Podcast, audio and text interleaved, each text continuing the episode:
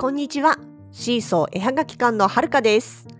このポッドキャストでは、私たちの北海道暮らしのあれこれや、ものづくりな日々について、いろいろとお話をしています。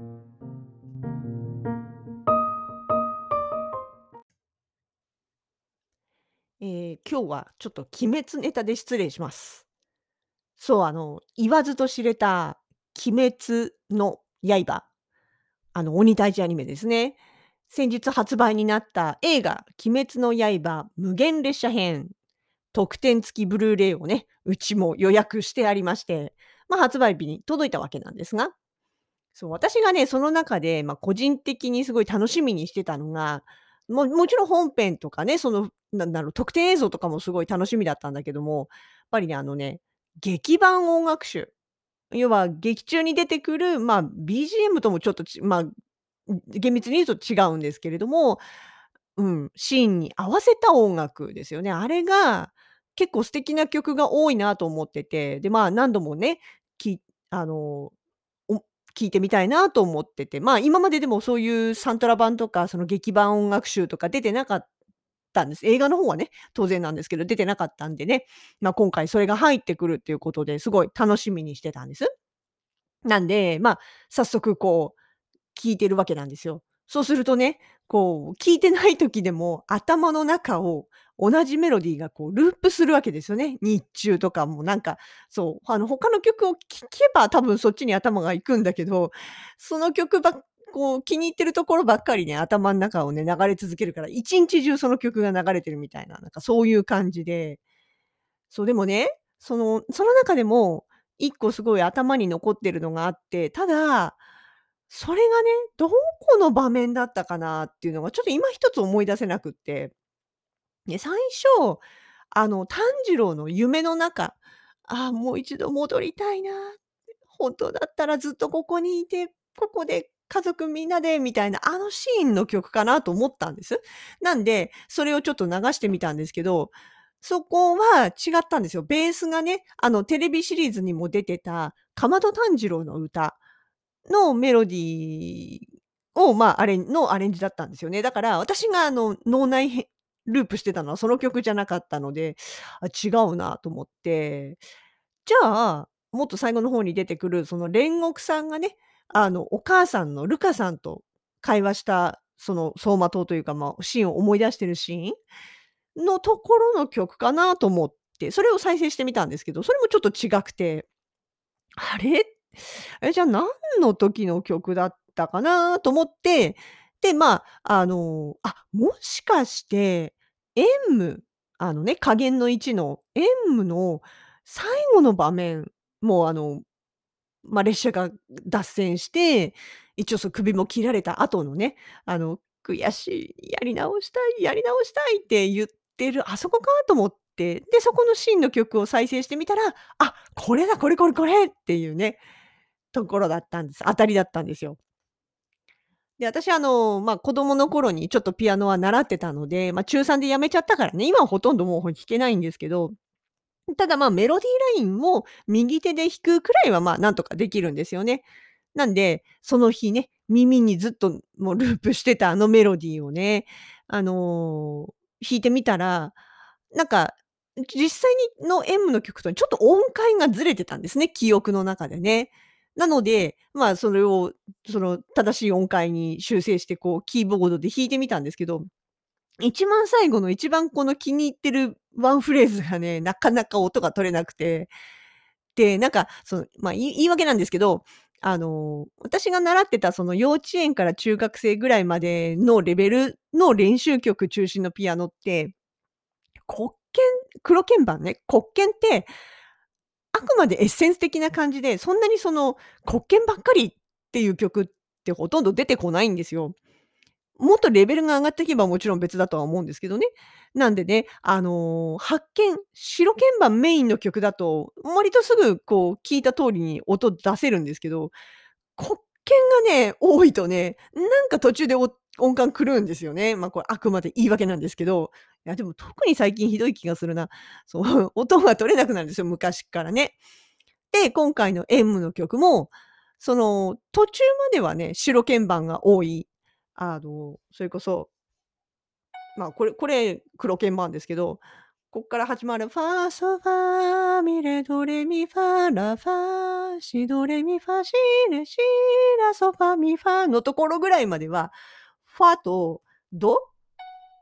ここの部分ぐらいしか黒鍵がないんで、割とすぐすんなり取れたんですよ、音が。その後その後一番好きなとこなんだけど、ソシドレシドレラっていうところがあって、あ、シ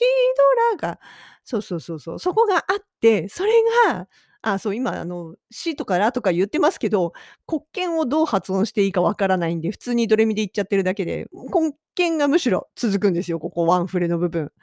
あの、なので、そこはね、この曲に合わせて指動かしてると、そこの部分だけ追いつけなくなるっていう感じで。でも、その日中頭の中で歌ってたのが、このあ、そうそうそう。この最後の部分の半音違いの白鍵盤メインな音階で頭の中をずっと流れてたんでね。だから、M の最後のシーンで、こう、実際の音楽と合わせるとずれるんですよね。で、ここをね、頭の中で修正するのがなかなか音取れなくって。で、まあ、音源をね、何度か再生して、あんと、あ、あ、これかっつって正確に弾けた時にはかなり、おおってなったんですよね。そう。あの、まあ、ちょっとこうね、今スマホアプリですけど、こんな感じで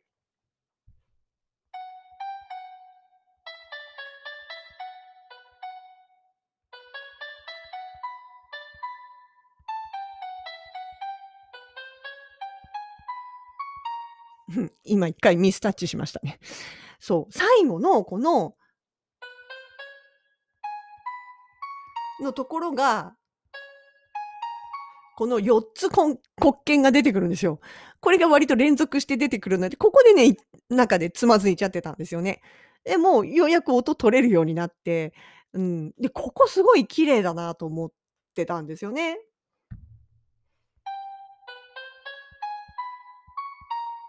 っていう、このこの流れで、できて、おお、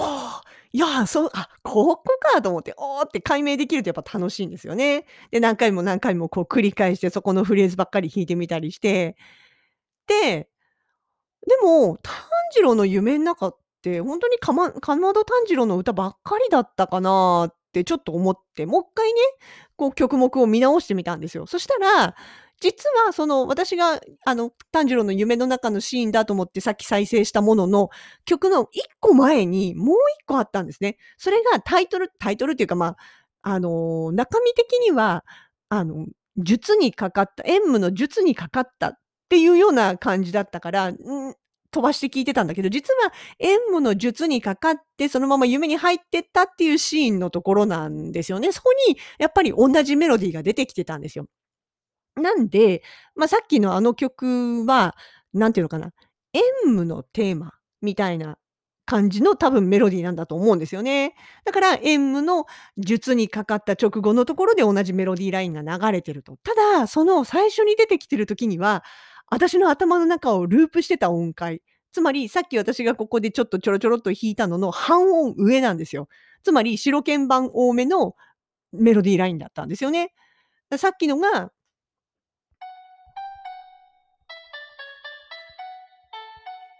っていう感じで始まるんだけども、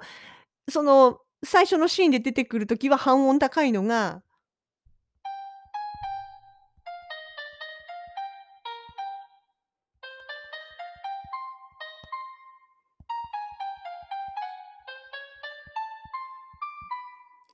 っていう形？ちょっとまた今、あの、うっかり触ってミスタッチしましたけどね。あ、ていうかね、こうアプリだからね、すぐ反応しちゃうんですよって言い訳してみる。ま、どっちにしろ、ここの部分がすごい好きだなと思って、まあまあ、これでね、あの、音程取れたんで、あとはあの、こうね、あの、実際の楽器キーボードの方で、まあ、ひ音出しながら、ちょっと左手適当につけて、なんかこう、それっぽくね、弾いてみたら、ちょっとなんちゃって演奏できるかなと思っております。そう、ほんとね、このフレーズすごい好きです。まあ、ちょっとこの今流してる音はあの、スマホのね、アプリだしね、あんまりそんな美しい音じゃないんですけどね。でもこう、そうそう、ここ、他の伴奏とかも入るとね、なかなかいい曲なんですよ。もっかい弾いていい？うんとね、えっと、最後の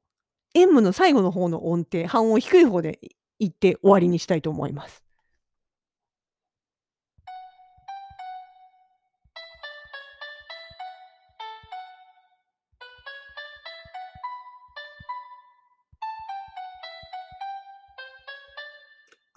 間違えた。一番いいとこで間違えた。もっかい。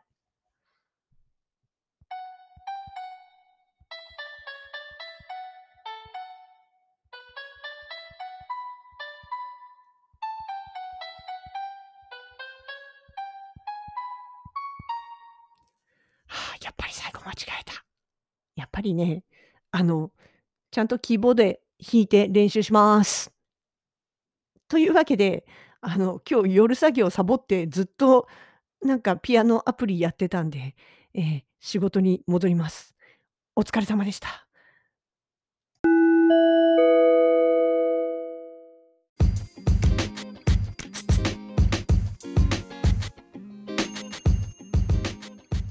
シーソー絵はがき館直近のイベント情報です。現在、東急ハンズ札幌店9階催事場にて、ピーチクマーケットが開催中。こちら、すべての作家さんが揃うのは6月の17日。なので、今はプレオープンという形になります。前回2月3月に開催時にとても好評だったため、第2弾となります。9階では同時にシマエナガマーケットも開催されています。鳥月さんはぜひお見逃しなくお出かけください。なお、6月20日までは土日が休業となりますのでお気をつけください。こちらのイベントは完全委託のため、作家はお店にはおりません。また、今月24日から30日までの1週間、再びクリエイターズマルシェに出店させていただきます。場所は先月と同じ札幌東急百貨店5階の催事場です。ドーンと広いスペースにドドーンとシーソーワールドが広がります。期間中、ほのかとはるかのどちらかは必ず店頭にいます。今のところ緊急事態宣言が明けて土日も営業される予定です。あくまで予定です。先月日程が合わなくて来られなかったという方もぜひご来場をお待ちしております。